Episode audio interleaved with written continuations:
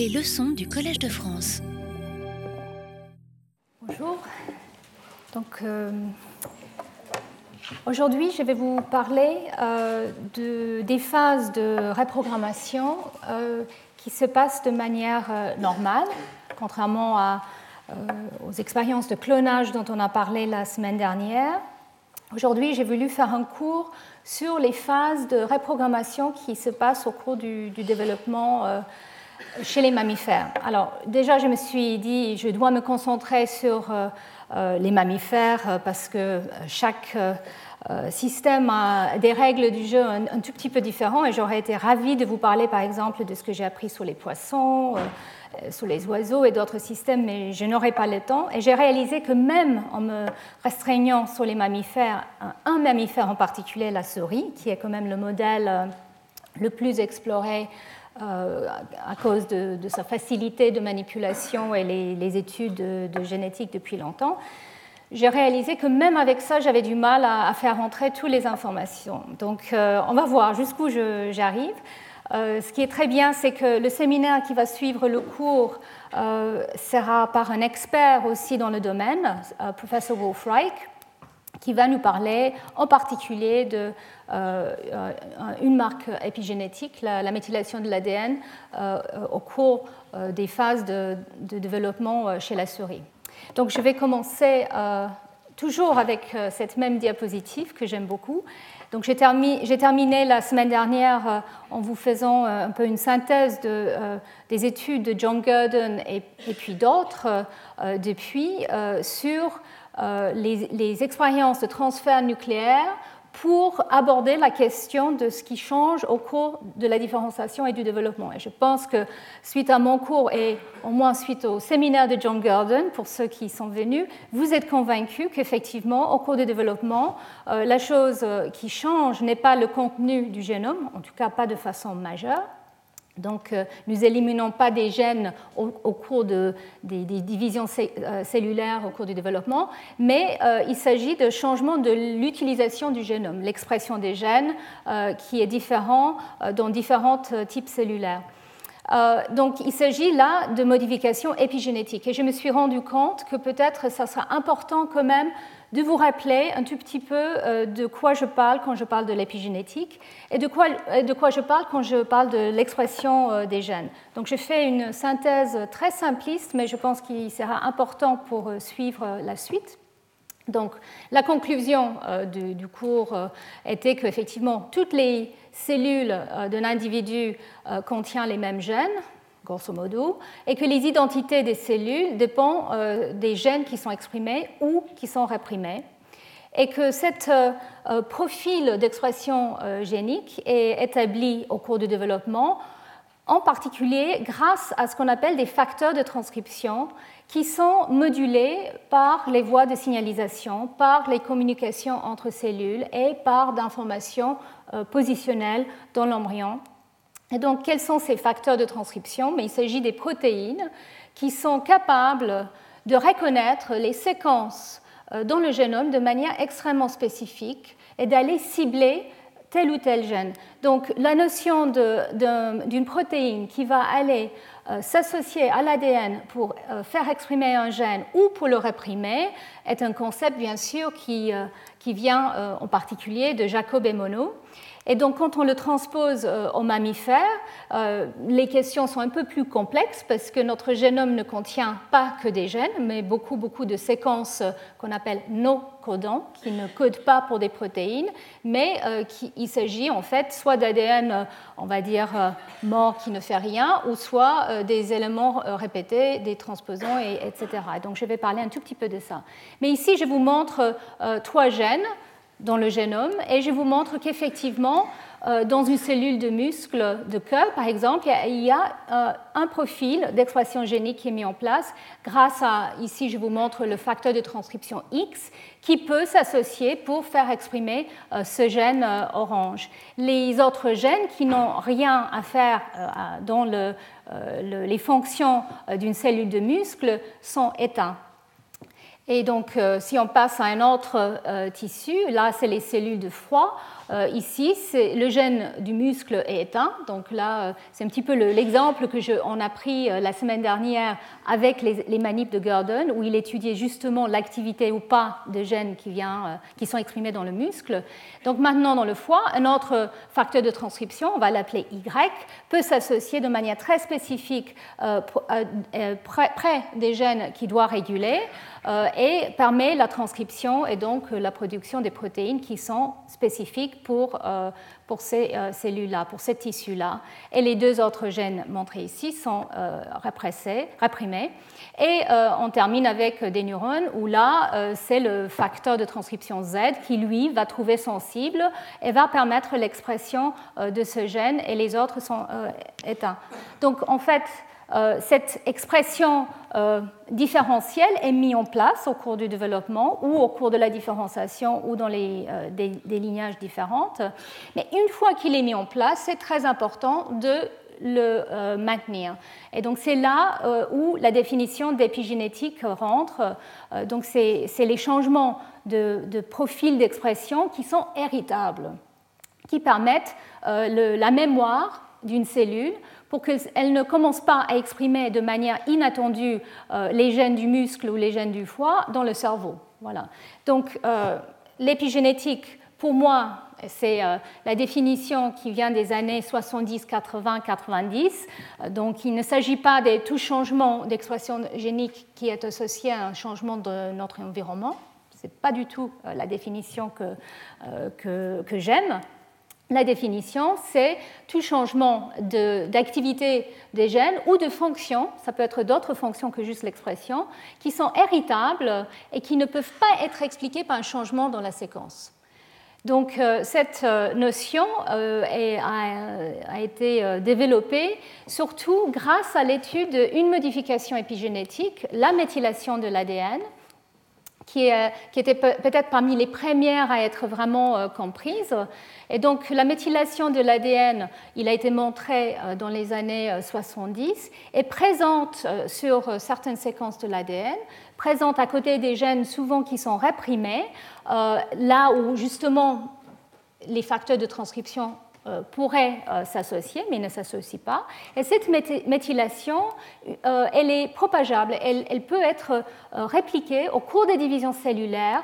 Cette méthylation est toujours présente une fois qu'elle est mise en place. Pas tout à fait toujours, mais vous allez voir, mais en tout cas, elle peut être stable et elle a été corrélée plutôt avec une répression génique. Ceci dit, on trouve de la méthylation aussi ailleurs dans le génome, par exemple dans les corps des gènes, euh, là où ils sont exprimés. Mais en tout cas, quand on la trouve à, côté de, la région qu'on appelle 5' du gène, là où la transcription va commencer, ou dans des éléments régulateurs qui peuvent être plus loin, on l'associe souvent avec euh, un, état répressif. Et on sait que cette méthylation peut être très important pour le développement parce que quand on perturbe les protéines qui la mettent en place, euh, c'est-à-dire quand on, élimine euh, par exemple les enzymes qui vont les mettre en place au cours du développement ou qui vont les mémoriser au cours des divisions cellulaires, ce qu'on appelle les DNMT, 3A, 3B, c'est les de novo méthyltransférases DNMT1, c'est la, la méthyltransférase de maintien, et eh bien alors on a des problèmes graves de développement. Donc la méthylation, c'est une marque, mais en fait, ce n'est même pas euh, quelque chose qui est conservé euh, dans toutes les espèces, mais en tout cas, chez les mammifères, ça semble être un des marques qui est important. Et donc ici, je vous montre la double hélice d'ADN. C'est sur la cytosine que la méthylation est rajoutée.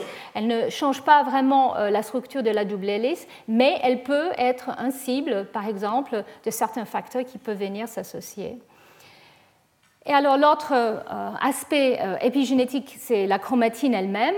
Donc euh, l'ADN entoure, entoure, des histones, des protéines.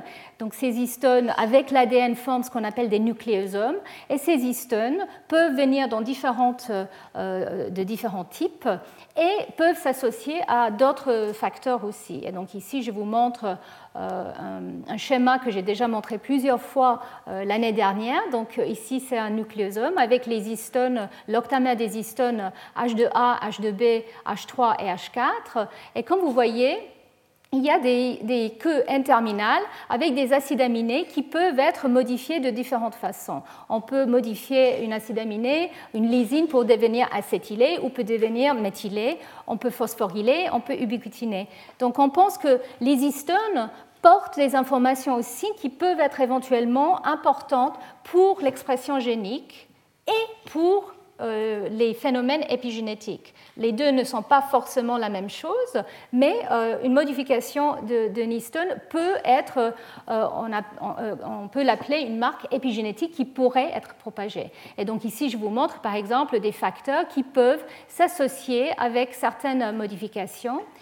avec certaines modifications sur l'histone H3 et euh, on, sait aussi maintenant qu'il y a des modificateurs euh, d'histone euh, qui peuvent déposer ces modifications ou les enlever. Et donc la modulation de ces enzymes est très importante aussi pour le développement. Et donc, on sait qu'il y a des facteurs qui peuvent les déposer, les enlever, et puis d'autres facteurs qui peuvent lire ces modifications, comme le complexe que je vous montre ici.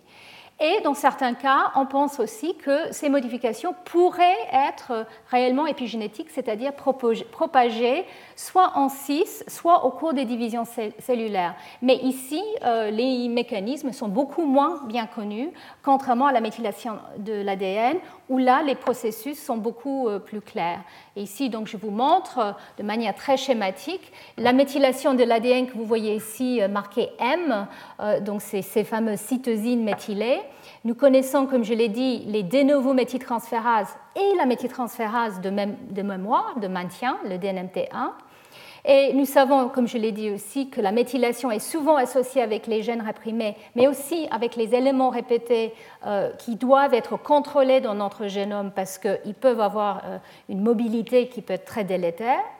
Et nous comprenons, et je ne vais pas rentrer dans les détails aujourd'hui, mais peut-être plus dans mon, quatrième cours où on va parler de mécanismes, on, peut comprendre comment la méthylation peut être remise en place quand l'ADN est répliqué et devient hémiméthylé.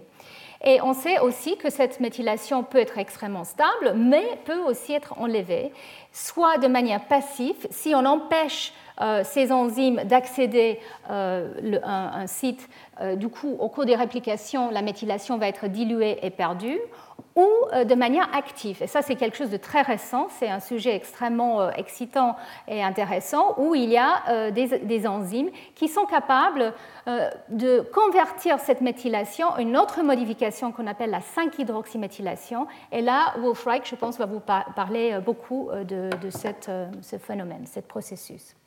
Donc, voilà, je reviens sur la diapo que je vous avais montrée. L'idée est qu'effectivement, les gènes qui sont actifs peuvent rester actifs grâce aux facteurs de transcription qui, sont, euh, associés avec des séquences spécifiques et aussi grâce à certaines euh, modifications des histones et facteurs euh, chromatiniens, en particulier les facteurs trithorax, qui sont souvent associés avec une mémorisation d'un état actif. Et dans les régions qui sont éteintes, qui sont réprimées au cours du développement, eh ben là, les gènes ne sont pas euh, associés avec un facteur de transcription en général, mais sont associés avec d'autres facteurs, d'autres modifications des histones, et en particulier avec des complexes comme euh, le complexe polycom, qui lui s'associe à des régions et, facilite la propagation d'un état éteint. Donc on a des, systèmes, des mécanismes pour mémoriser un état d'expression qui est mis en place au cours du, du développement. Donc, tout ça pour dire qu'effectivement, les états épigénétiques peuvent être extrêmement stables, comme je l'ai dit, heureusement pour que nos tissus euh, euh, ne changent pas d'avis au cours de route, donc au cours du développement, mais ils peuvent aussi, ils doivent aussi être réversés. Donc au cours du développement, ils doivent être réversés euh, d'une part dans la lignée germinale, Parfois, ils peuvent aussi être changés euh, dans nos cellules somatiques. Par exemple, il y a des cellules souches adultes qui peuvent justement euh, changer euh, leurs états d'expression et donc du coup les, modifications épigénétiques jouent un rôle aussi. Aussi dans les maladies, donc par exemple, on sait que dans le cancer, des changements dans des modificateurs de la chromatine peuvent avoir un impact très important sur le déroulement de la maladie. Et puis, comme je vous ai dit euh, euh, la semaine dernière, clairement, quand on fait des expériences de transfert nucléaire et de reprogrammation, et, de, euh, de, pluripotence induite dont je vais vous parler la semaine prochaine, là, clairement, il faut éliminer toute la mémoire active et inactive qui a été mise en place dans une cellule somatique. Et donc, dans tous ces cas, que ce soit dans le développement, euh, dans le cancer ou euh, dans les expériences, je dirais, artificielles de clonage et de pluripotence induite, il y a ce qu'on appelle des barrières épigénétiques qu'il faut surmonter. Il faut pouvoir euh, défaire l'hétérochromatine ou l'euchromatine pour remettre un état, on va dire, qui est plus naïf. Et donc, voilà la diapo avec laquelle j'ai terminé. Donc, ça, c'est le paysage de Waddington qui était censé décrire le, destin des différentes cellules à partir de la totipotence, donc dans l'œuf fécondé, jusqu'à la multipotence et la unipotence, dans les cellules extrêmement différenciées.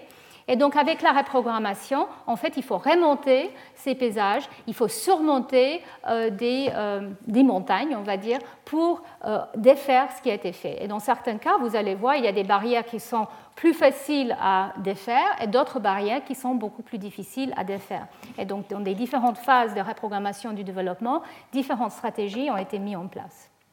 Donc, un point que je voulais quand même vous rappeler euh, par rapport au clonage, euh, avant de commencer dans, le, cœur du, sujet, c'est que euh, l'efficacité de, transfert nucléaire, comme je pense que vous avez compris la semaine dernière, est extrêmement faible. donc, par rapport à la reproduction naturelle, quand on prend une cellule somatique et on la remet dans un œuf énucléé, on arrive à générer des individus, individus mais c'est très très c'est très rare et souvent, il y a des problèmes développementaux ou euh, même euh, chez les, adultes qui, apparaissent. Donc on pense qu'effectivement, euh, il y a une, capacité de, nos génomes parentaux qui sont hérités donc des gamètes d'être plus compétentes, mieux préparées pour cette reprogrammation. Et donc là, c'est très important parce qu'effectivement, ces gamètes sont extrêmement différenciés. C'est vraiment des types cellulaires, c'est unipotentes, hein, c'est des cellules euh, qui sont extrêmement différenciées euh, pour euh, justement jouer les, rôles qu'ils doivent jouer pour permettre à la prochaine génération de, se faire. mais néanmoins, ils, sont reprogrammés à la totipotence, comme vous allez voir très, très rapidement. Donc ici, je vous montre le cycle euh, de vie développemental euh, chez la souris avec euh, le sperme et le œuf et après fécondation, donc le, zygote. ensuite, les divisions cellulaires qu'on appelle les divisions préimplantatoires, parce que chez la souris, c'est à ce stade-là qui est le, blastocyste qui forme quelques centaines de cellules chez, chez, la souris, qui va s'implanter dans l'utérus. Ensuite, euh, on, parle des stades post-implantatoires. Donc ici, on arrive à, jour 3 et demi, 4 euh, après fécondation. Et après implantation, le développement se, déroule euh, et vous allez voir, il y a donc trois phases, au moins trois phases de reprogrammation qui doivent avoir lieu.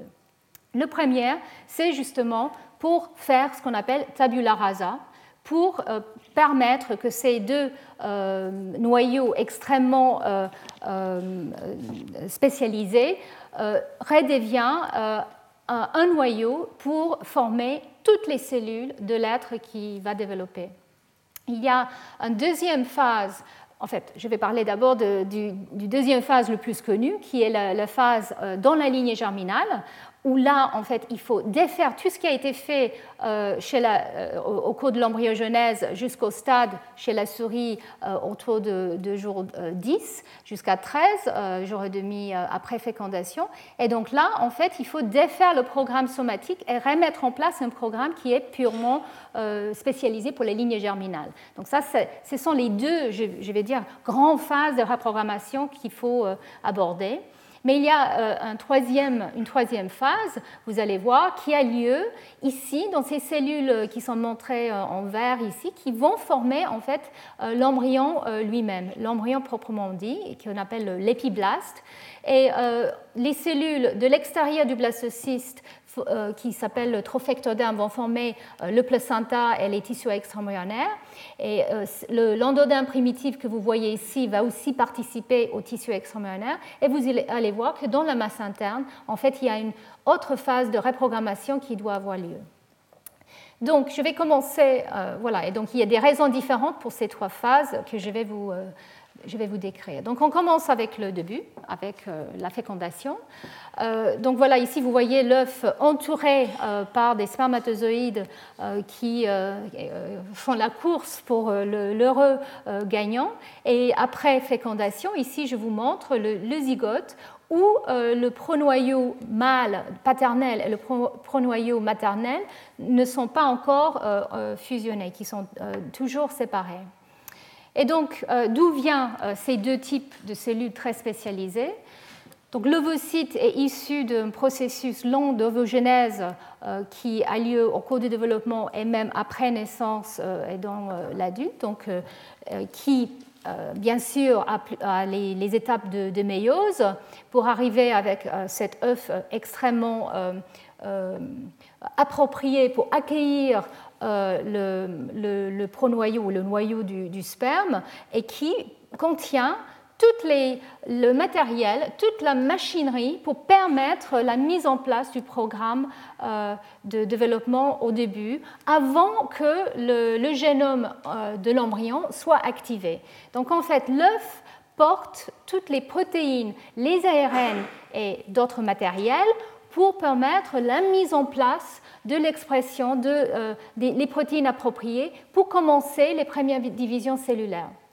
Alors, chez la souris, l'activation du génome embryonnaire est très précoce c'est entre euh, la stade 1 à 2 cellules, mais dans d'autres mammifères, c'est beaucoup plus tard. Par exemple, chez le bovin, nous pensons que c'est autour du stade 8 cellules.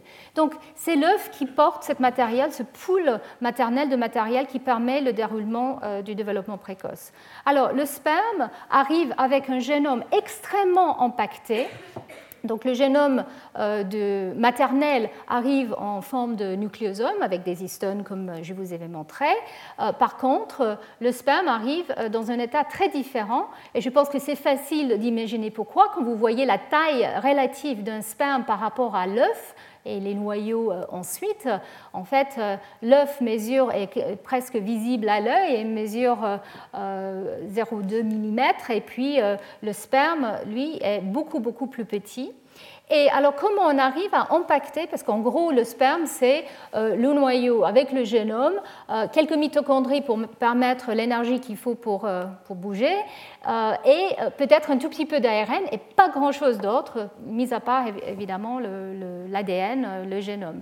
Et donc, en fait, nous savons que le génome euh, paternelle dans le sperme est impactée de manière presque cristalline avec des protéines très spécialisées qu'on appelle des protamines. Et ici, je vous montre euh, un schéma. Euh, donc voilà l'état de l'ADN. L'ADN est jaune ici. Euh, entouré de manière, comme je l'ai dit, presque en cristal autour de ces protéines, les protamines. Alors, il y a quelques régions qui gardent des histones, et je vais en parler euh, de ces régions-là euh, un peu plus tard. Mais en tout cas, globalement, voilà l'état du génome paternel. Donc déjà, vous voyez que les deux cellules sont extrêmement différentes dans leur contenu et peut-être dans les besoins dont ils ont pour la mise en place du développement. Et donc, en fait, au cours de la spermatogénèse, les histones euh, dans la lignée germinale mâle sont remplacées par des protamines pour que le spermatozoïde arrive avec cet état extrêmement compacté, mais après fécondation, il faut les défaire. Donc en fait, il faut remplacer ces protamines avec des histones, et la plupart de ces histones viennent euh, bien sûr du pool maternel. Et côté maternel, il y a l'accumulation de ces ARN et protéines au cours de l'ovogénèse. Et puis, il y a une dégradation de ce matériel, le matériel surtout qui n'est pas utilisé, mais c'est très important que la dégradation se passe correctement aussi pour que euh, le développement se déroule comme il faut. Et comme je l'ai dit, l'activation du génome euh, embryonnaire, l'activation zygotique comme on l'appelle, commence autour du, du stade 1 à des cellules chez la souris.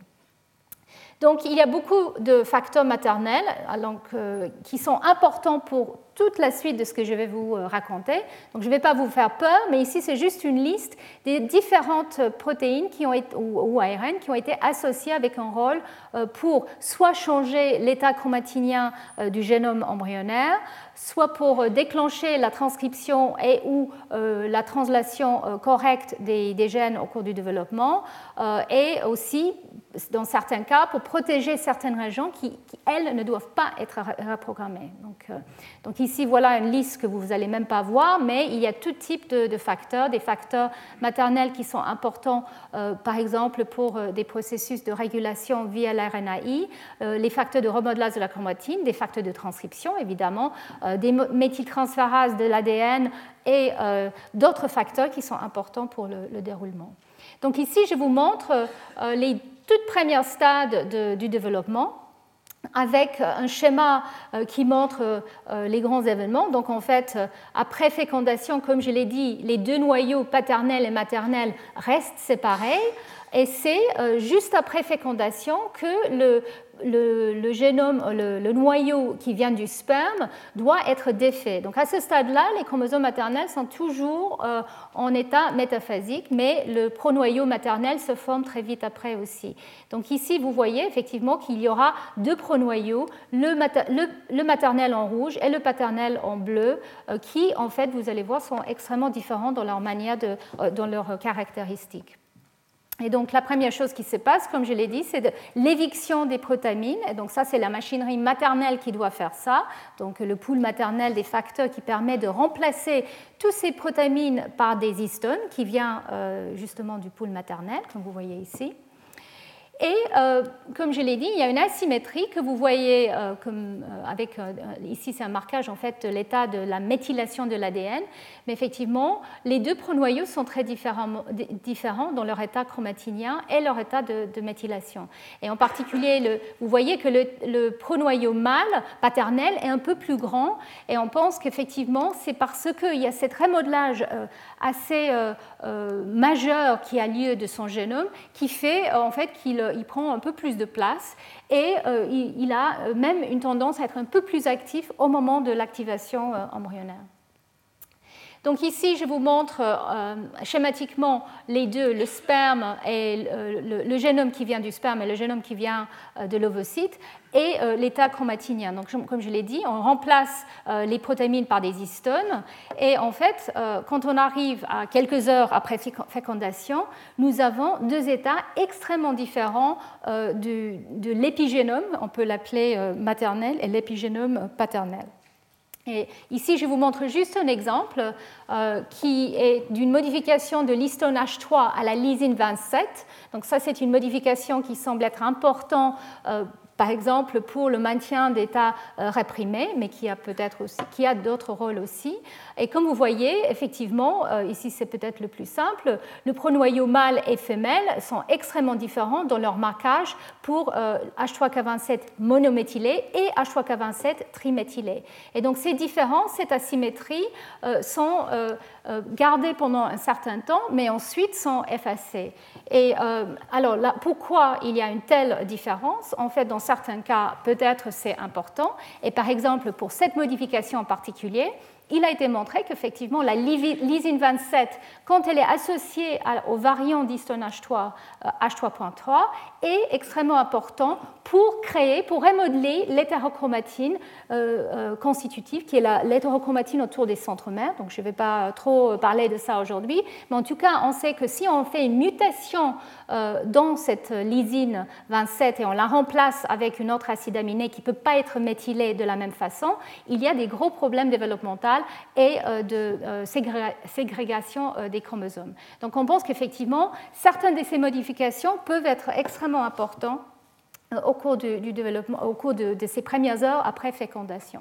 Et ici, je vous montre une liste, je ne vais pas vous euh, détailler tout, euh, mais ici, vous voyez qu'effectivement, côté maternel, il y a beaucoup de modifications qui sont présentes et qui sont déjà présentes dans certains cas depuis l'ovocyte. En fait, c'est des modifications qui ont été même mises en place au cours de, l'ovogenèse. Alors, côté paternel, il y a des modifications aussi qui apparaissent. En particulier, vous voyez ici, l'acétylation de l'histone H4 apparaît juste après cette phase d'échange euh, des histones. Et il y a beaucoup d'acétylation de l'histone H4, on pense, parce que c'est une modification qui est mise en place avant l'incorporation dans euh, les nucléosomes. Donc, on pense qu'effectivement, il y a un enrichissement parce qu'il y a justement une, acquisition des histones à ce stade-là. Mais il y a d'autres modifications qui sont présentes aussi. Et donc, nous savons maintenant comment cet échange est fait. C'est via une chaperonne qui s'appelle Ira. Je ne vais pas rentrer dans les détails, mais génétiquement, ça a été montré que des chaperons comme Ira sont importants pour cet échange des histones. Alors, il y a des modifications, par exemple H3K9 triméthyle, qui semblent arriver depuis euh, l'ovocyte, depuis euh, en fait euh, dans cet état et qui est important aussi pour la mise en place de, l'hétérochromatine. Donc, je vous avais montré tout à l'heure l'H3K27 mono et triméthyle qui sont mis en place en fait après fécondation justement côté paternel, mais côté maternel, il y a aussi des modifications qui sont présentes.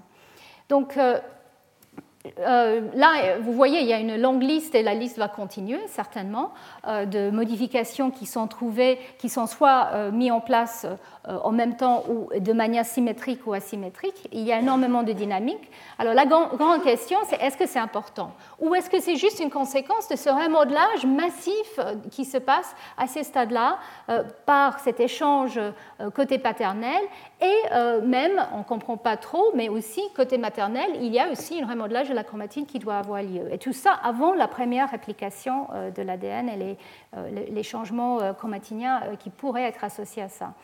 Et donc, comment, comment attaquer cette question? Parce que là, c'est vraiment euh, je dirais, l'actualité, là où nous, nous, nous en sommes, c'est euh, les listes des modifications que nous connaissons. Euh, en fait, la manière qu'il faut aborder ça, c'est de faire de la génétique extrêmement, je dirais, précise, parce qu'il faut en fait perturber les facteurs qui sont responsables pour certaines de ces modifications, comme par exemple des facteurs MLL2, qui est une protéine du groupe euh, trithorax. Et il a été montré qu'effectivement, si on déplète euh, en, faisant une délétion au cours de l'ovogenèse de ce gène, si on déplète l'ovocyte de ce facteur MLL2, il y a un problème euh, de, maintien d'H3K4 méthylé dans le zygote. Aussi, au cours de l'ovogenèse, il y a un problème de la mise en place quand cette enzyme manque. Donc, euh, cette complexe est responsable de la mise en place et le maintien euh, de cette modification qui est étroitement associée avec l'activité euh, génique. Et il a été montré qu'effectivement, ça perturbe de manière importante l'activation du génome embryonnaire. Donc voilà un cas où clairement, c'est important d'avoir ce type de modification pendant les premières heures de la vie. Euh, l'autre exemple qui est très très récent, en fait, c'est euh, une étude qui a été faite avec des variants d'histone TH2A et TH2B euh, là, en, faisant une délétion euh, de ces, euh, ces, histones aussi, il a été montré qu'effectivement, le génome paternel ne peut, pas, être correctement activé et les suites de l'activation du génome paternel sont effectivement défectueux. Et en plus, ces, ces variants d'histones sont impliqués dans la pluripotence induite et je vais revenir sur ce point dans les deux prochains cours. Donc voilà, pour vous convaincre que ça peut être important parfois d'avoir ce type de changement. Alors l'autre changement euh, majeur euh, et très frappant qui a lieu au cours du développement précoce, c'est au niveau de, la méthylation de l'ADN dont je vous ai parlé. Donc en fait, le, génome euh, maternel semble perdre sa méthylation de façon passive, c'est-à-dire au cours des réplications. par contre, le génome paternel semble perdre sa méthylation de façon active et passif. Et alors là, je pense que Wolfreich va vous parler de cette déméthylation euh, potentiellement active qui a lieu à ce stade-là, euh, qui est euh, associé peut-être à ces changements euh, qui ont lieu au niveau de, l'échange protamine-histone. Mais en tout cas, il y a une transformation de la méthylation de l'ADN du génome paternel en hydroxyméthyle, et puis d'autres processus peut-être qui sont importants pour enlever la méthylation du génome paternel. Mais il y a aussi certainement un facteur passif, c'est-à-dire avec la réplication qui a lieu. Donc euh, ici, je voulais très rapidement, parce que euh, je, pensais euh, peut-être que ce n'est pas évident pour tout le monde, où se trouve la méthylation, mais en fait, je l'ai déjà mentionné dans mon premier diapo. Donc la méthylation dans des cellules somatiques se, trouve souvent au niveau des régions géniques qui sont réprimées au niveau de leurs promoteurs ou leurs régions régulatrices qui peuvent être très loin. mais en fait, dans des, on peut le trouver aussi dans le corps des gènes qui sont exprimés. Nous ne savons pas quel rôle la méthylation pourrait jouer dans les gènes qui sont exprimés, mais on, trouve aussi la méthylation ici. On trouve aussi la méthylation au niveau des gènes qui sont soumis à l'empreinte, que j'ai mentionné la, semaine dernière. Donc, ce sont des gènes qui sont exprimés de manière parent spécifique, soit à partir du génome paternel, soit à partir du génome maternel. Et, c'est très important de les exprimer correctement parce que euh, quand on perturbe ces empreintes, effectivement, le développement ne se déroule euh, pas euh, comme il faut. Donc, ici aussi, la méthylation a été clairement montrée comme jouant un rôle clé dans la mise en place et le maintien de cette asymétrie entre l'allèle paternel et l'allèle maternel. Donc en fait, après fécondation, comme je l'ai dit, il y a une déméthylation progressive qui se met en place. Donc toute la méthylation qui a été mise en place dans la lignée germinale et dans les gamètes, en fait, est défaite, sauf quelques petites régions qui doivent euh, résister à cette euh, reprogrammation. Donc ici, si je vous montre euh, le schéma, ici c'est le degré de méthylation. En bleu, vous voyez le génome qui vient euh, du spermatozoïde et en rose euh, qui vient de l'ovocyte, donc maternel-paternel. Et comme je l'ai dit, entre les zygotes et le stade morule qui est juste là, on voit une déméthylation très rapide juste après la fécondation et même avant le premier cycle de, réplication dans le génome paternel mais qui, euh, comme vous voyez ici, en fait, il s'agit d'une conversion de méthylation en 5-hydroxyméthylation, donc ça c'est marqué ici en, vert. Par, contre, le, génome maternel, ici c'est la, 5-méthylcytosine, euh, vous voyez, est euh, enrichi et petit à petit, au cours des divisions, va perdre cette méthylation. Donc quand on arrive au stade blastocyste, en fait, globalement, on est très déméthylé. Donc, comme je l'ai dit, il y a des régions qui doivent maintenir ça, qui doivent résister. Donc, c'est les régions qui sont soumises à l'empreinte. Et donc, les mécanismes pour préserver euh, cette marque de méthylation au niveau des régions euh, différentiellement méthylées sur les gènes soumis à l'empreinte, je vais l'aborder euh, dans le cours sur les mécanismes. Mais une question qui est peut-être aussi importante et que je voulais soulever ici, c'est les, euh, éléments répétés, les transposons, les rétrotransposons et les rétrovirusants de gènes qui populent notre génome et le génome des souris. Certains de ces éléments mobiles, on va les appeler, sont réellement mobiles et sont contrôlés grâce à la méthylation et d'autres mécanismes. Mais dans les cellules somatiques, on pense que la méthylation joue un rôle important. Donc, qu'est-ce qui se passe au cours du développement quand on perd euh, de manière aussi dramatique la méthylation de l'ADN Et alors, ce qui se passe, et comme je l'ai dit, euh, ces éléments peuvent être mobiles et du coup, euh, ça peut être délétère. Et on, voit qu'en fait, dans ces stades de développement précoce, donc deux cellules et huit cellules, en fait, euh, il y a une activité de certains éléments répétés. Donc la, méthylation euh, est éliminée.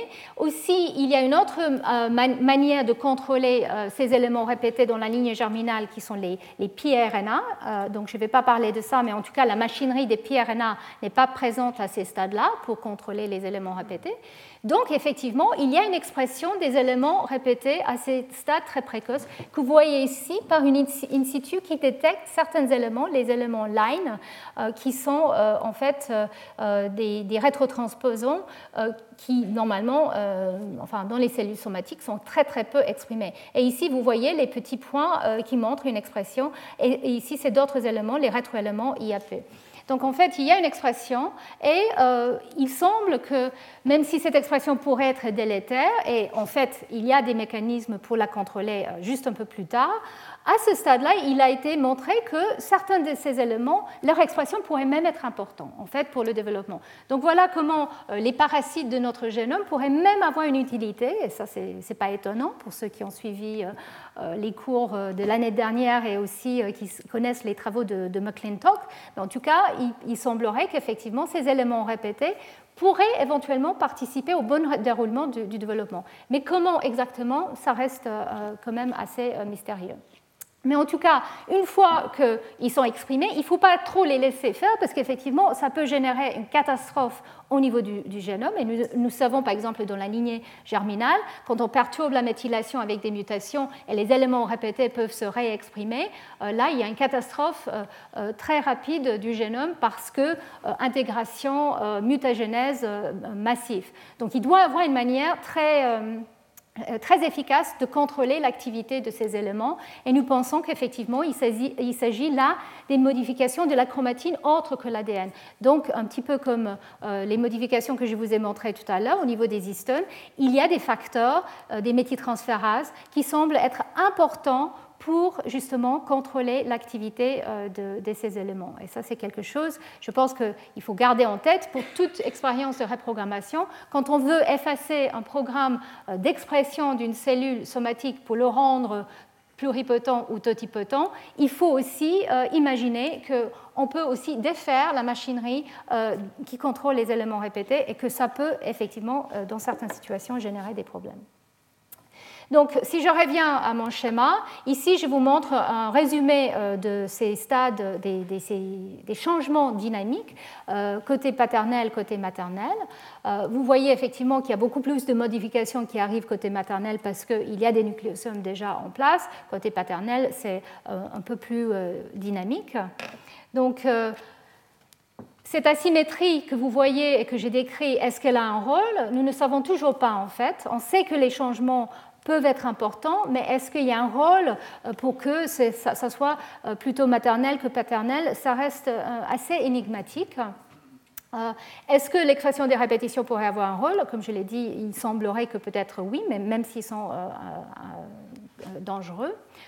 Mais en tout cas, ce qui est clair, c'est que euh, les deux génomes parentaux, ils arrivent avec un histoire très différent, euh, l'ovocyte et le sperme. Donc en fait, ces deux génomes doivent être traités différemment. Et on sait que c'est absolument essentiel que ces, euh, événements soient mis en place correctement. Et c'est une situation qui est très différente à ce qu'on, qu'on va découvrir pour la, pluripotence induite, parce qu'effectivement, euh, c'est euh, euh, le, génome paternel, par exemple, arrive dans une situation quasiment dépourvue des histones et, doit être totalement reprogrammé avec les histones maternelles qui, eux, les protéines même, ont leur propre histoire. Donc, voilà, je pense, j'espère que je vous avais montré que euh, les premiers stades, les premières heures après fécondation sont extrêmement euh, dynamiques au niveau des changements épigénétiques.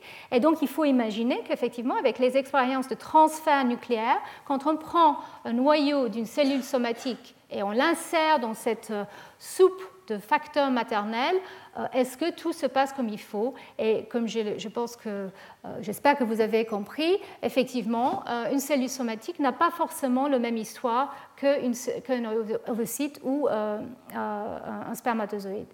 Donc maintenant, pour la suite du développement normal, comment euh, on arrive, à partir de cet œuf fécondé, les premières divisions cellulaires, à créer un embryon qui va s'implanter dans l'utérus? Comment on crée donc les cellules qui vont participer à la formation de la placenta et comment on va créer euh, l'embryon euh, proprement dit?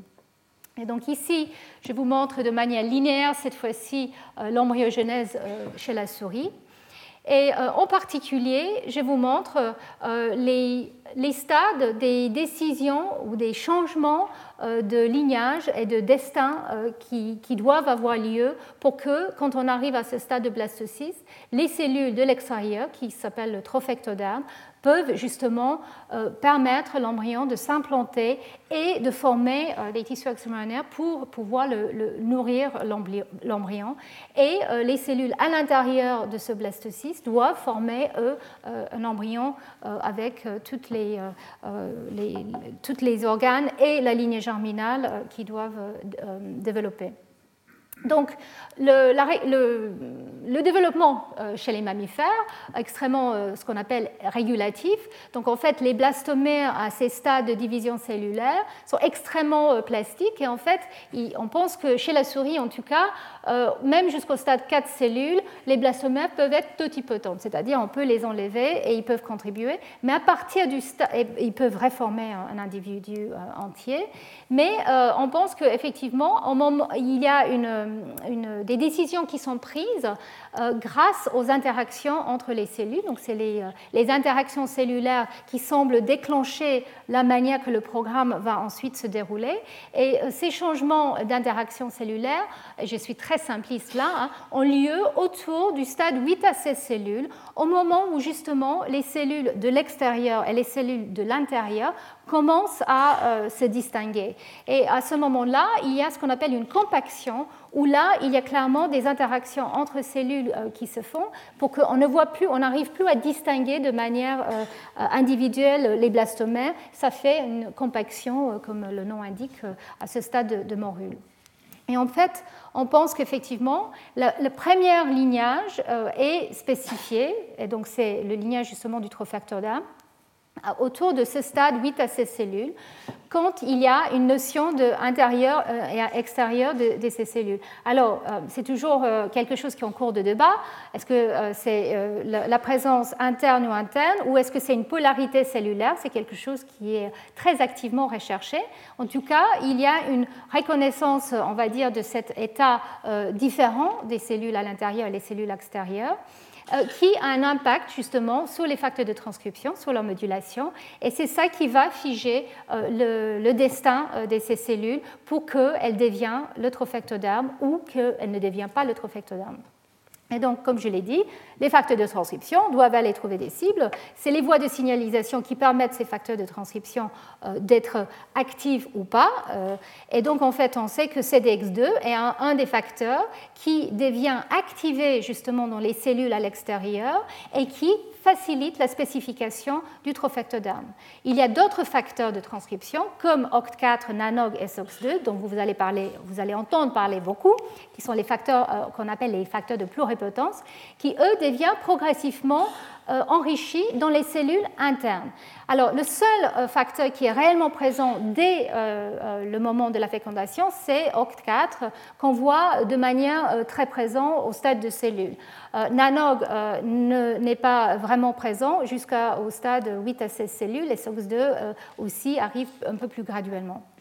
Donc, OCT4 est absolument essentiel pour la formation de la masse interne, qui est la deuxième décision de lignage, où euh, à l'intérieur de la masse interne, il y a des cellules qui vont former euh, l'embryon proprement dit, l'épiblaste, et d'autres cellules qui vont former euh, ce qu'on appelle l'endoderme primitif, qui fait partie des cellules des tissus extramyonnaires.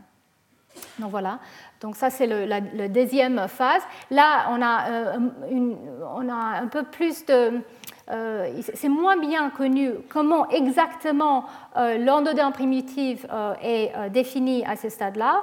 Il y a encore beaucoup de débats. Est-ce que c'est le fait de la position des cellules qui sont face au blastoquel pour qu'ils soient définis comme étant endoderme primitif ou est-ce qu'il y a une redistribution des cellules à l'intérieur de la masse interne qui permet une ségrégation de cellules d'endoderme primitif plus tard? En tout cas, ce qui est clair, c'est que ces changements sont aussi liés à des facteurs de transcription, euh, y compris OCT4, mais aussi la présence d'un autre facteur qui s'appelle GATA6 et qui sont soumis à euh, des voies de signalisation FGF euh, MAP kinase. Et donc ici, je vous montre, c'est un, tout petit peu plus compliqué, mais je vous montre simplement quels sont les réseaux de régulation de ces facteurs. Donc, la première spécification que je, mentionnais, c'était le trophectoderme, comme je l'ai dit. Et donc, justement, CDX2 est activé grâce euh, aux voies de signalisation HIPPO-YAP. Donc, TID4 permet l'activation de CDX2 et un autre facteur EMS qui sont importants pour la spécification du, du trophectoderme dans les cellules externes. Par contre, euh, pardon, ici. Euh, et, donc, en fait, euh, ce facteur-là, quand il est bien exprimé, va inhiber l'activité de OCT3-4. Et donc, on a une diminution d'OCT3-4 dans les cellules du trophectoderme, mais qui reste présent.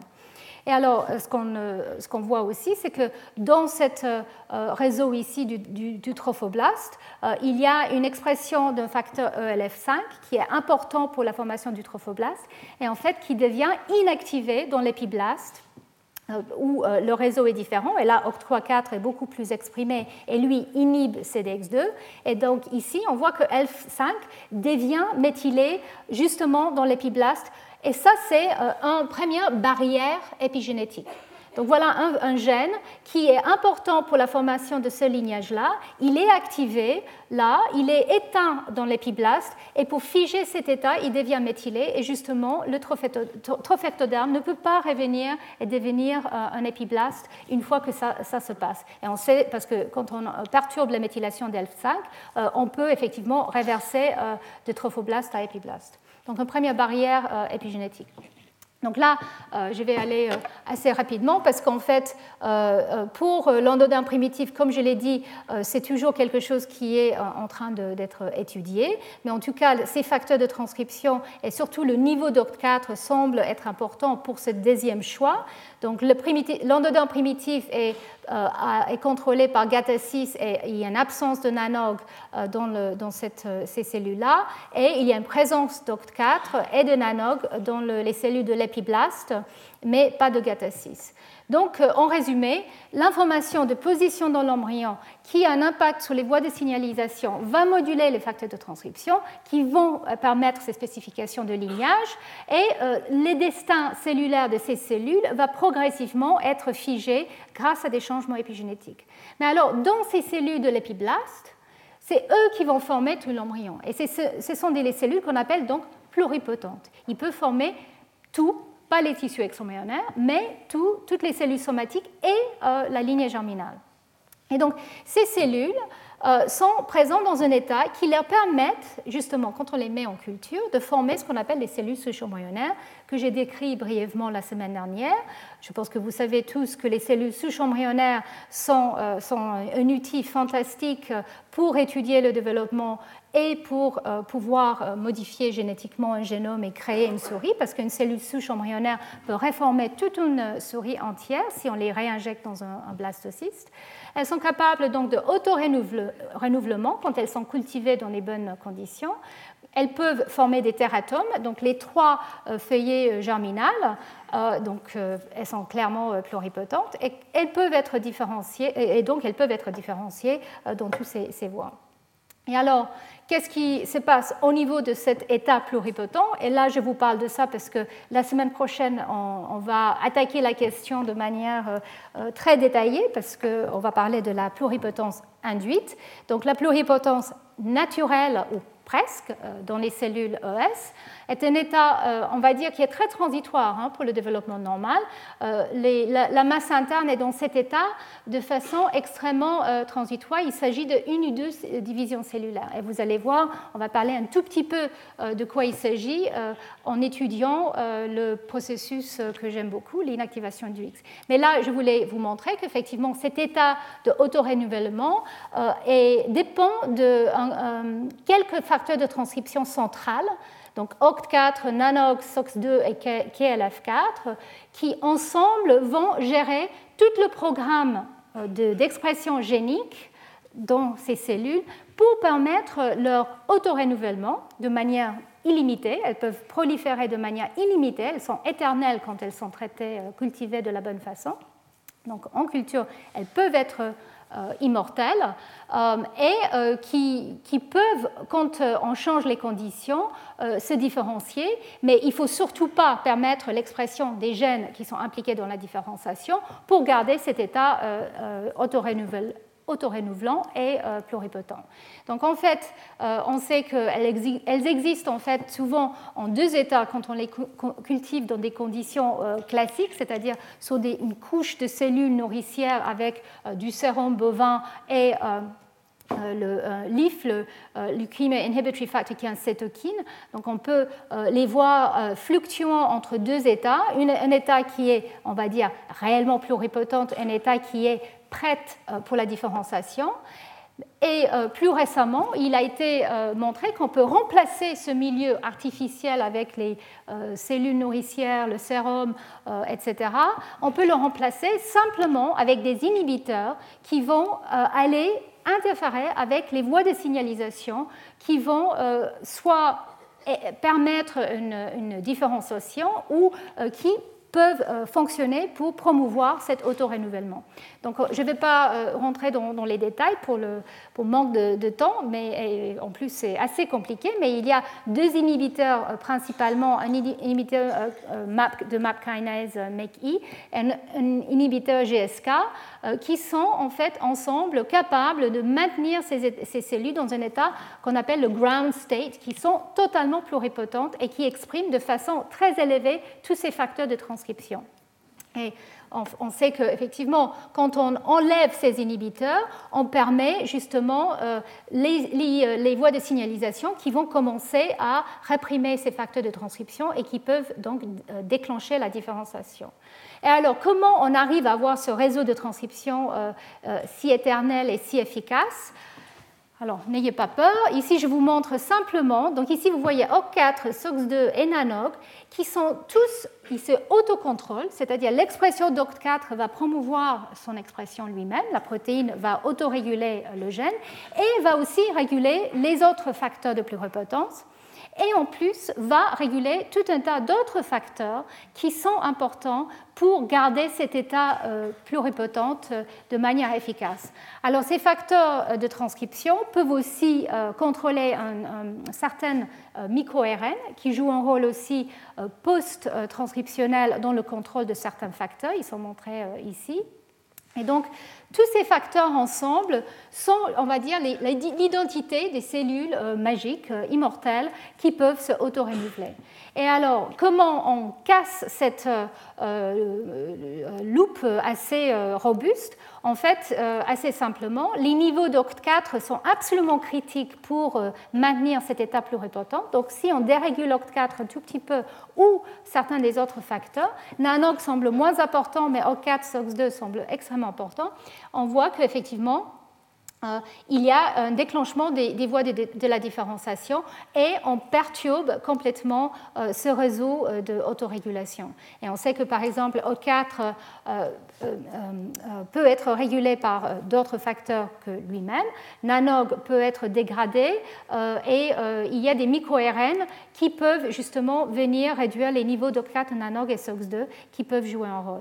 Donc on sait qu'il y a, donc normalement dans les cultures classiques qu'on a des ES, y a un équilibre entre la pluripotence et cet état de prête à différencier. Quand on rajoute les facteurs de Z, on fige complètement la situation euh, dans, cette, euh, dans, ce cas de figure où euh, les facteurs de transcription OCT, NANOG, SOX4, SOX2 et KLF4 sont extrêmement fortement exprimés. Donc ça, je l'ai déjà dit, mais c'est important. Cet état n'existe pas vraiment in vivo. C'est très transitoire. Et une fois euh, que euh, la différenciation commence, le, réseau de pluripotence est très rapidement défait. Et heureusement, parce qu'effectivement, si on permet euh, ce type de cellules de se présenter dans une situation somatique, on peut créer des teratomes. Donc effectivement, c'est très important que cette situation est défait très rapidement. Et alors, dans ces cellules, et euh, là, euh, euh, je, n'ai pas parlé de, l'état de leur chromatine, il semblerait que les cellules OS ont une chromatine extrêmement ouverte, prête à exprimer de manière efficace leur génome, leur gène. Euh, et euh, surtout dans les situations, pas dans la, culture des, cellules en 2i, où là tout est, on va dire, extrêmement naïf, mais dans les cellules qui sont cultivées de manière un peu plus classique, qui sont prêtes à différencier, mais qui ne sont pas différenciées, là il était remarqué qu'en fait souvent, au niveau de certains gènes, il y a ce qu'on appelle des domaines de bivalence, qui portent des, marques d'inactivité et d'activité en même temps. Et donc l'idée, c'est que peut-être ces régions-là, c'est sur le point de prendre une décision, soit d'être réprimées, soit d'être activées. Alors, même si on voit ces régions-là euh, présentes dans les OS euh, en état euh, primed, dans le sérum plus LIF, je dois vous dire qu'il y a quand même tout un débat sur la vraie importance de la bivalence. Mais en tout cas, on peut la voir en tout cas, mais, une fois qu'on différencie, en fait, là, on bascule dans euh, une situation soit d'activité euh, euh, de certaines gènes, soit de répression de certaines gènes, ça dépend donc vers quelle voie on différencie. Et là, on voit qu'effectivement, il y a différentes marques répressives qui apparaissent et qui sont là pour figer l'état. Et donc là encore, on a ce qu'on appelle une barrière épigénétique qu'il faut, pour reprogrammer, défaire, dépasser et surtout quand il s'agit, par exemple, de la méthylation de l'ADN, ce sont des barrières qui sont beaucoup plus difficiles à, défaire. Donc ici, euh, je, vous remontre le schéma. Donc nous sommes arrivés euh, là, donc les cellules OS euh, qui, sont dérivées de la masse interne. Et donc là, je voulais vous montrer un tout petit peu les études qui ont été menées en partie dans mon laboratoire pour étudier ce qui se passe in vivo dans la masse interne. Et euh, donc nous utilisons l'inactivation du X comme un modèle pour euh, étudier euh, cette étape du développement. Et euh, je l'ai déjà décrit la semaine dernière, donc vous savez maintenant tous que euh, chez les femelles mammifères, il y a deux chromosomes X, un des deux est, inactivé au cours du développement précoce, et donc la plupart de, nous, des, femmes, des femelles, sont des mosaïques, des cellules avec un X actif et l'autre X inactif. Et alors, dans l'embryon propre, proprement dit, euh, l'inactivation est aléatoire. Mais on sait qu'au cours du développement, ce n'est pas le cas. Et euh, donc, en fait, le, X inactif, il est déclenché par un gène clé qui est un ARN, qui produit un ARN no codon qui s'appelle XIST, que je vous montrer ici schématiquement. Et cet ARN va décorer le chromosome et il va éteindre les gènes et il va aussi participer à recruter certains des changements chromatiniens qui vont figer cet état inactif. Donc, dans la cellule, nous avons un X actif ici avec des marques d'activité et un X inactif avec des marques d'inactivité comme euh, polycom, des, modifications associées à polycom comme H3K27 triméthyle, etc. Et dans les cellules somatiques aussi la méthylation de l'ADN. Donc qu'est-ce qui se passe au cours du développement? C'était quelque chose qui n'était pas tout à fait euh, euh, compris il y a quelques années. On savait que le X d'origine paternelle était toujours inactivé. Donc je ne vais pas vous parler de pourquoi c'est toujours le X d'origine paternelle qui est inactivé. Notre question c'est quand est-ce que cette inactivation a lieu et est-ce qu'elle a lieu euh, dans certaines cellules qui vont former les cellules extra-embryonnaires, parce que dans les cellules extra-embryonnaires, nous avons une inactivation du X paternel seulement. Donc l'inactivation qu'on appelle soumise à l'empreinte, euh, qui a lieu tôt au cours du développement, est maintenue dans les tissus extra-embryonnaires. La question c'est puisqu'on savait que dans l'embryon proprement dit, l'inactivation était aléatoire. Comment euh, ça se passe? Donc nous avons regardé en utilisant des techniques sur simples cellules avec des sondes fluorescentes. On détecte cet ARN existe en vert, comme vous voyez ici. On peut aussi détecter euh, l'expression des gènes euh, avec des sondes spécifiques. Et donc, en faisant ce qu'on appelle le RNA fiche, donc on peut détecter les, transcrits primaires et le transcrit de, de, on peut étudier le processus au cours du développement précoce.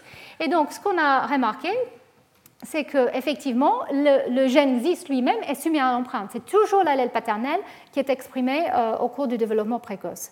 Et euh, par contre, l'allèle maternel n'est pas du tout exprimé. Et donc ça, euh, ce n'était pas par fiche qu'on l'a fait, ou que, que, ça a été regardé, c'était par d'autres techniques. Mais en tout cas, croyez-moi, ça c'est toujours l'allèle paternel. Et quand on regarde l'activité des gènes, je ne sais pas si vous le voyez ici, mais on voit que même au stade 4 cellules, existe commence à s'accumuler et il y a des gènes euh, qui sont présents sur le X paternel qui deviennent inactivés. Donc en rouge, on voit l'expression euh, du gène, le transcrit naissant du gène, vous voyez ici, donc il y a euh, un gène sur l'allèle maternel qui lui est bien exprimé, mais si vous voyez bien, là où il y a le nuage de, de en, vert, croyez-moi, le point euh, rouge est éteint. Donc dès le stade 4 à 8 cellules, certains gènes du X paternel sont éteints. Et en fait, euh, si on regarde toutes les, marques épigénétiques aussi, comme polycom et d'autres modifications, nous voyons qu'effectivement, par exemple au stade 16 cellules, on commence à voir une accumulation des modifications des histones et aussi des facteurs polycomes. Et quand on regarde euh, jusqu'au stade blastocyste, on réalise que même euh, au stade blastocyste précoce, toutes les cellules ont un X paternel inactif. Donc ça, c'était un peu euh, une surprise pour nous, parce que comme je l'ai dit, on sait que les cellules du trop-facteur d'armes ont un X paternel inactif, ça a été montré déjà dans les années 70, mais euh, les cellules à partir de la masse interne doivent normalement avoir euh, un X actif, puisque c'est à partir d'un X paternel actif, parce que l'inactivation est aléatoire. Donc Iku Okamoto, qui était un postdoc dans mon laboratoire, a étudié cette question de manière très précise. Il est allé voir si dans la masse interne du blastocyste, le X est actif ou inactif. Et il a vu qu'effectivement, dans les blastocystes précoces, à trois jours et demi après fécondation, toutes les cellules de la masse interne, et donc là il, utilise des astuces pour séparer la masse interne euh, spécifiquement, on voit qu'effectivement toutes les cellules ont un X décoré par XIS, l'X paternel, où il n'y a pas d'expression euh, de gène, donc il n'y a pas de point rouge, et il y a un petit point rouge qui est l'allèle maternel. Et quand on regarde juste une demi-journée plus tard, donc à jour 4 au lieu de 3 jours et demi, et on reprend la masse interne, Là, on voit une situation très différente. On voit qu'il y a des cellules qui, sont, euh, qui ont perdu XIST et qui commencent à exprimer les deux allèles des gènes solo X. Et ces cellules, quand on les marque avec un anticorps contre ce facteur nanog, on voit qu'effectivement, c'est les cellules qui sont nanog positives qui ont perdu l'expression euh, d'existe et qui commence à réexprimer les gènes sur le X paternel et le, X paternel. Donc là, en une demi-journée, on commence une phase de reprogrammation du X paternel dans la masse interne. Alors, est-ce que c'est quelque chose qui est spécifique du X? Nous pensons que non. On pense qu'effectivement, c'est une phase de reprogrammation plus globale et euh, je pense que la semaine prochaine, je vais vous parler un tout petit peu des, expériences de fusion des cellules et d'hétérocaryons, où il a été déjà montré que quand on prend une cellule OS qui est dérivée d'une cellule de masse interne, et on la fusionne avec une cellule somatique qui a un X inactif, donc une cellule femelle, on peut réactiver le chromosome X. Donc il y a quelque chose dans ces cellules qui est capable de reprogrammer, et on pense que ce n'est pas quelque chose qui est visé euh, justement juste pour le, le X. Mais en tout cas, c'était la première démonstration, à ma connaissance, d'une reprogrammation in vivo de ce type à ce stade-là. Alors le X paternel, il est très facilement réveillé à ce stade. Pourquoi? Alors, il n'a pas de méthylation au niveau de ses promoteurs. C'est euh, euh, trop tôt pour qu'il y ait une méthylation au niveau des promoteurs. Par contre, il a polycom, il a le variant d'histone H2A, macro H2A. Donc, tout ça peut être défait en une ou deux euh, divisions cellulaires. Et donc la, réponse à comment, euh, on ne la connaît pas encore euh, tout à fait, mais il y a une étude qui a été faite par le labo de Austin Smith qui a montré qu'effectivement les facteurs comme NANOG et aussi SOX2 et OCT4, d'autres l'ont montré, sont importants pour contrôler l'expression euh, du gène XIST. Et donc en fait, quand on commence à surexprimer ces facteurs dans la masse interne, comme je l'ai indiqué tout à l'heure, ils sont importants pour l'épiblaste, et eh bien là on voit que XIST est éteint. Et donc, dès qu'un état existe, certains gènes commencent à réactiver et on voit un changement au niveau de la chromatine du chromosome X. Comment ces changements de la chromatine ont lieu, c'est quelque chose qu'on cherche encore, mais en tout cas, c'est clair que euh, l'état pluripotent a un impact sur euh, l'état du X inactif. Et on commence à comprendre qu'effectivement, le réseau de pluripotence que j'ai décrit tout à l'heure contrôle le gène clé de l'inactivation, cet ARN codon existe. Et il le contrôle de plusieurs façons. Je ne vais pas vous ennuyer avec les détails, mais en tout cas, ces facteurs-là peuvent réprimer des activateurs de XIST et aussi agir directement sur XIST lui-même euh, pour réprimer XIST et aussi réguler par exemple son antisens TCX. Donc ces facteurs-là euh, sont capables justement d'éteindre XIST quand ils sont présents euh, dans la masse interne et dans les cellules OS murines. Alors, la dernière chose que je voulais dire qui, est associée avec ce que nous faisons dans le, laboratoire, c'est une étude très récente où on a montré, d'accord, que XIST euh, est réprimé par les facteurs de pluripotence, mais on a regardé qu'est-ce qui se passe au niveau des cellules OS, femelles ou mâles, euh, au niveau du, du, réseau de pluripotence. Et on a découvert qu'en fait, la présence de deux X actifs empêche en fait la différenciation donc empêche la dérégulation ou la, euh, la, réduction de niveau des facteurs de pluripotence quand il y a deux X actifs. Et donc, en fait, il faut l'inactivation du X, ça on l'a montré aussi génétiquement, il faut l'inactivation du X pour permettre la pluripotence d'être défait et le développement euh, euh, peut se dérouler correctement. Donc, on pense qu'effectivement, d'une part, les facteurs de pluripotence empêchent XIS d'être exprimés, mais de l'autre part, il faut commencer l'inactivation du X afin de pouvoir commencer la différenciation. Et du coup, on a montré qu'effectivement, les ES femelles sont plus lentes à développer, à différencier que les ES mâles. Et on pense que c'est une sorte de barrière ou euh, euh, un test, un checkpoint, pour être sûr qu'un X commence à être inactivé avant de mettre en place le développement euh, qui pourrait autrement être défaillant parce qu'il faut absolument inactiver un des X, sinon on meurt parce qu'une double dose des, gènes le X est, un problème. Donc là, je voulais euh, passer à une, autre question, qui est la situation dans d'autres mammifères. Donc c'est ma seule euh, exploration pendant ce cours-là euh, chez l'humain, mais il me semble important de soulever la question parce que la semaine prochaine, on va parler beaucoup des cellules IPS chez l'humain. Alors, comme je l'ai dit tout au début, euh, chez la souris, euh, c'est déjà euh, très compliqué, mais la souris est vraiment le système, le mammifère de, choix parce qu'il y a beaucoup, beaucoup d'études embryologiques qui ont été faites. Maintenant, nous réalisons que peut-être ça serait quand même important, vu tout ce qui est en train de se passer avec les technologies de IPS et d'autres, comment le développement euh, chez l'humain euh, se déroule. Et ici, je vous montre la comparaison entre la souris euh, et l'humain.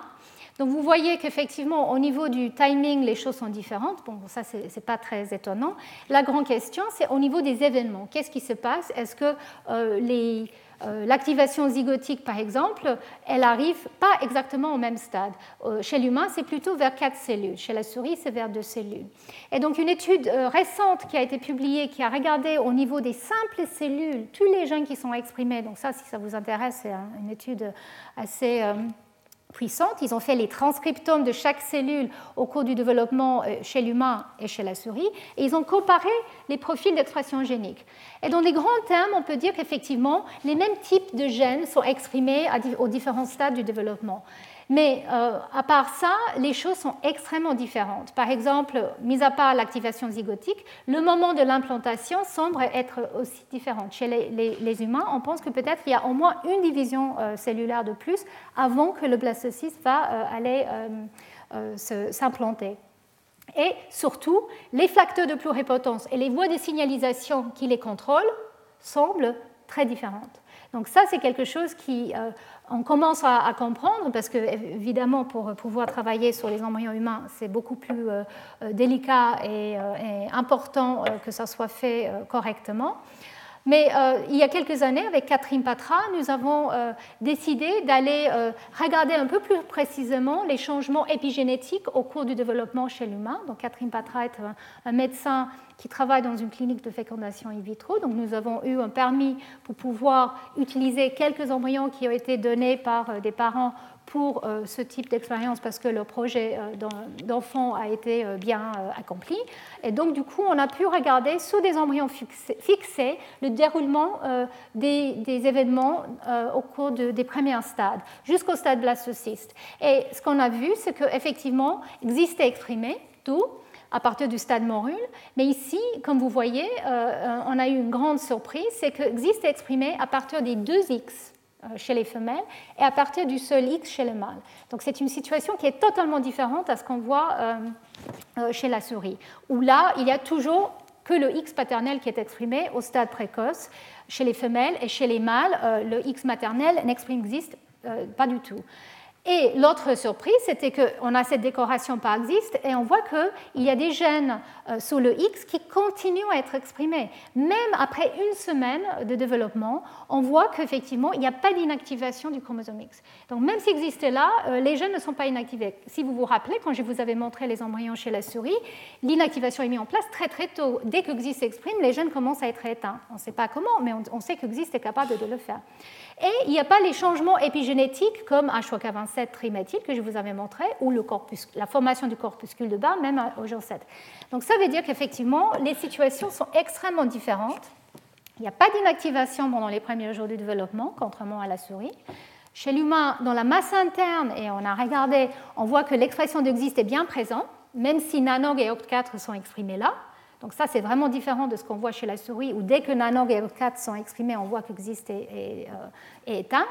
Donc le, temps ou la régulation de ce processus est vraiment très différent, et la cinétique par, par rapport à la souris. Mais peut-être ce n'est pas si étonnant parce que, comme vous allez entendre la semaine prochaine, il y a des grandes différences entre les cellules OS humaines et euh, murines. Euh, quand on dérive des cellules OS à partir des, embryons humains, et ça a été fait, on voit qu'effectivement, les conditions de culture qui sont utilisées sont extrêmement différentes euh, par rapport aux, cellules murines, et en plus que leur état d'inactivation du X est très fluctuant. Et donc, effectivement, nous, notre conclusion, en tout cas avec ce travail, c'est que le X n'est pas du tout traité de la même façon au cours de l'embryogenèse chez l'humain euh, par rapport à ce qui, ce qui est fait euh, chez la souris. Alors, le résultat final est quand même le même. Il y a une inactivation du X, il y a un développement normal qui se passe, et alors ça, ça a été montré il y, a quelques, il y a deux ans maintenant par un autre groupe. Ils ont regardé un peu plus tard que nous. Ils ont vu qu'après jour 8, on commence à voir dans les, les blastocystes qui ont été cultivés l'accumulation de H3K27 euh, triméthyle, qui est un signe de l'inactivation du X, comme vous voyez ici. Donc effectivement, on, peut, euh, on commence l'inactivation au moment de l'implantation. Ce que je trouve très étonnant, parce qu'effectivement, le trophectoderme est tout à fait euh, différencié et pré-implanté, mais il n'y a pas de compensation de dose. Mais bon, ça c'est une discussion qu'on pourrait avoir une autre fois. En tout cas, il y a des grandes différences entre hommes et, souris, et c'est quelque chose qu'il faut vraiment garder en tête pour tout, ce qui est études développementales. Alors, donc, une question euh, que je voulais aborder, mais très brièvement parce que je commence à, ne plus avoir beaucoup de temps, euh, c'est à quel moment est-ce que la pluripotence est perdue euh, après implantation, donc ces cellules qui sont pluripotentes, comme je l'ai dit, cet état est très rapidement défait, mais quand? Et en fait, euh, ça c'est quelque chose qui est étudié par différents groupes. Euh, je pense que je ne vais, pas, vais pas passer du temps là, je vais simplement résumer ça. Donc ça, ça vient d'une une revue par Wolfreich que, que je vous euh, je, vous encourage d'aller voir, qui est extrêmement clair, qui euh, décrit un petit peu les événements. Et effectivement, vous voyez ici, donc ça c'est la, potence ou la, capacité de, développer euh, dans différentes voies. Et on voit qu'effectivement, très rapidement après implantation, l'épiblaste commence à perdre sa pluripotence. Et donc on peut dériver même des cellules souches épiblastes, epistem cells, à partir de l'épiblaste vers jour 6 euh, ou 7. Et là, déjà, euh, on voit que la pluripotence est, diminuée. Et donc, avec les expériences que je ne vous ai pas montrées, mais que vous allez avoir sur mon PowerPoint si ça vous intéresse, effectivement, il a été cherché pour voir à quel moment vraiment les facteurs de pluripotence arrêtent de, de pouvoir être, on va dire, réveillés et devenir pluripotents. Et c'est autour du jour 7 ou 8.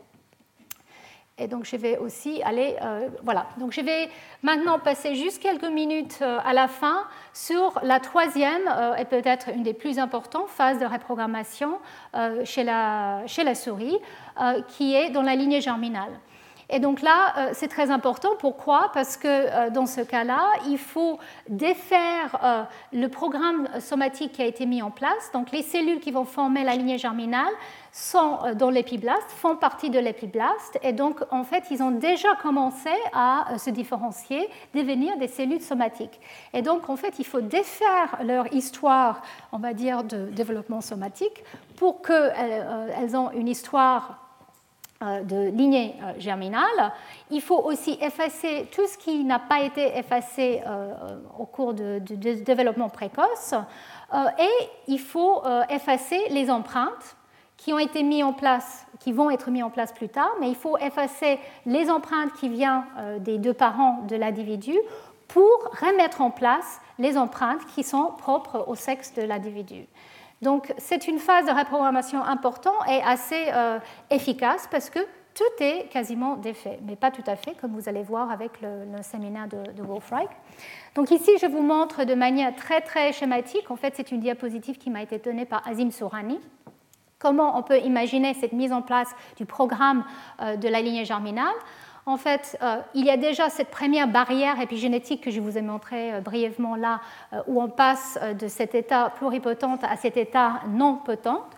Et ici, il y a une phase de compétence qui doit être mise en place dans les cellules qui vont former la lignée germinale. Et c'est les cellules des primordial germ cells, il n'y en a que quelques cellules, en fait, tout au début, et qui sont soumises à des signalisations extrêmement spécifiques euh, qui ont lieu à ce stade du développement euh, dans cette euh, partie de l'embryon. Et ces voies de signalisation, c'est les voies BNP ou BIMP, qui vont induire un facteur en particulier, qui est le facteur BLIMP1, qui est important, absolument important, pour spécifier que ces cellules vont devenir les cellules de la lignée germinale. Donc c'est encore une fois une histoire de signalisation, de position, signalisation, facteur de transcription, et c'est cet premier événement qui va commencer le processus de spécification.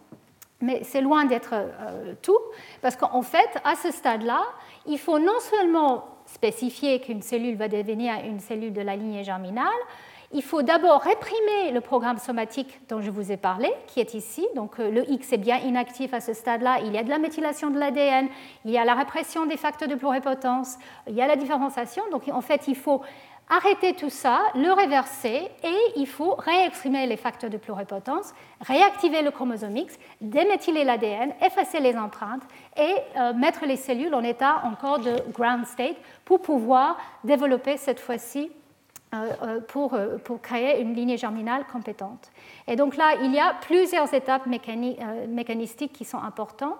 Donc je vais vous montrer très rapidement parce que je pense que Wolf euh, va aussi euh, parler. Si je sais pas, ah oui, il est là, super. Donc lui va parler de tout ça. Donc en fait, ici je vous montre un autre schéma. Donc ici, en fait, c'est la souris et aussi ce qu'on imagine peut se passer chez l'humain. Donc, je viens de vous montrer euh, la, première étape qui est l'expression de Blimpa. Donc, ça, c'est l'embryon ici autour de jour 6 ou 7. Vous voyez que, effectivement, euh, cette, euh, molécule de signalisation à, ce niveau-là va permettre l'expression de Blimpa qui va commencer tout le processus. Et ensuite, ces cellules, elles vont migrer tout au long de le, la, la, rige génitale euh, pour euh, former euh, les cellules de, la lignée germinale. Et donc, lors de cette phase de migration, en fait, il y a différentes phases de reprogrammation qui ont lieu. Il y a une première phase, on va appeler ça de reprogrammation épigénétique, où là, on voit qu'il y a une perte globale de certaines marques comme la H3K9 euh, méthylé. Euh, peut-être c'est pour préparer la déméthylation qui, va commencer à ce stade-là. Et on voit aussi qu'il y a une, accumulation de certaines marques comme H3K27 triméthyle. Donc L'importance de ces changements est en cours d'élaboration. Hein. Il faut encore une fois faire des knockouts génétiques pour pouvoir poser la question est-ce que telle marque est importante pour tel événement ou pas? Mais en tout cas, euh, au cours de la migration, on voit qu'il y a cette euh, reprogrammation plus massive qui a lieu, donc cette deuxième phase, et c'est là où on déméthyle quasiment entièrement le génome, on réactive le chromosome X inactif et on efface euh, les marques de l'empreinte. Donc une question que vous pouvez vous poser, c'est quelle est la, similitude ou la différence de ces mécanismes de, reprogrammation avec ce qu'on voit dans la masse interne ou dans le zygote ou au cours de la pluripotence induite. Et ce sont des choses qu'on va discuter dans le quatrième cours qui sera plus sur euh, les mécanismes. Mais je vais laisser Wolf parler de, ces, aspects-là parce que euh, je pense qu'il va vous décrire un tout petit peu la dynamique de la méthylation. Donc pour terminer, ici, cette euh, en fait, c'est la méthylation que je vous montre et euh, Wolf va la montrer beaucoup plus, euh, beaucoup plus en détail et plus clairement, certainement, mais c'était pour illustrer un peu toute l'histoire que je vous avais racontée aujourd'hui. Donc, on a commencé avec le zygote, effectivement, où il y a cette déméthylation massive qui est active et passif paternelle et peut-être passif maternellement il y a des changements au niveau euh, de l'épigénome, l'état chromatinien du génome paternel et maternel qui est mis très euh, rapidement en place à ce stade-là. Dans la lignée germinale, il y a aussi des changements massifs qui ont lieu, euh, que vous allez entendre en, moins une partie avec Wolf. Et dans la masse interne, je vous avais montré, il y a aussi une phase de reprogrammation qui est beaucoup plus rapide, mais qui semble être importante pour la mise en place de la pluripotence. Et l'idée, c'est que peut-être les cellules qui arrivent au stade morule tardif sont plutôt euh, fixées dans leur voie euh, de, différenciation pour former le, le trofactor d'un, et peut-être effectivement, il faut mettre en place euh, un état de reprogrammation pour que le génome soit prêt à contribuer à l'épiblast, l'embryon entier. Et euh, pendant ces phases euh, dramatiques de reprogrammation, on doit maintenir les empreintes au cours de ces phases-là, euh, les effacer dans la lignée germinale et les remettre en place un peu plus tard dans la lignée germinale mâle ou femelle, à des stades un tout petit peu différents. Et c'est pendant les phases de reméthylation des génomes que les empreintes sont remises en place. Et la manière qu'ils sont mises en place, c'est quelque chose qui reste encore euh, assez mystérieux, mais on, va en parler un tout petit peu euh, euh, au quatrième cours. je vais vous parler de ça.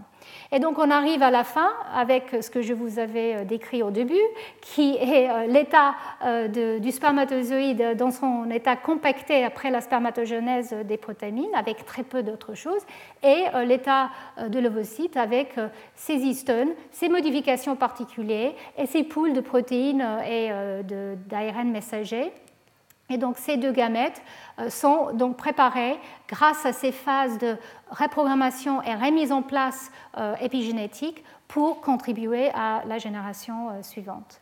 Et donc je vais terminer là, euh, juste en introduisant le titre euh, de, de Wolf-Reich, qui va nous parler maintenant euh, justement de la dynamique des modifications d'ADN dans la reprogrammation et les, liens avec la signalisation. Et je vous remercie. Retrouvez tous les contenus du Collège de France sur www.colège-2-france.fr.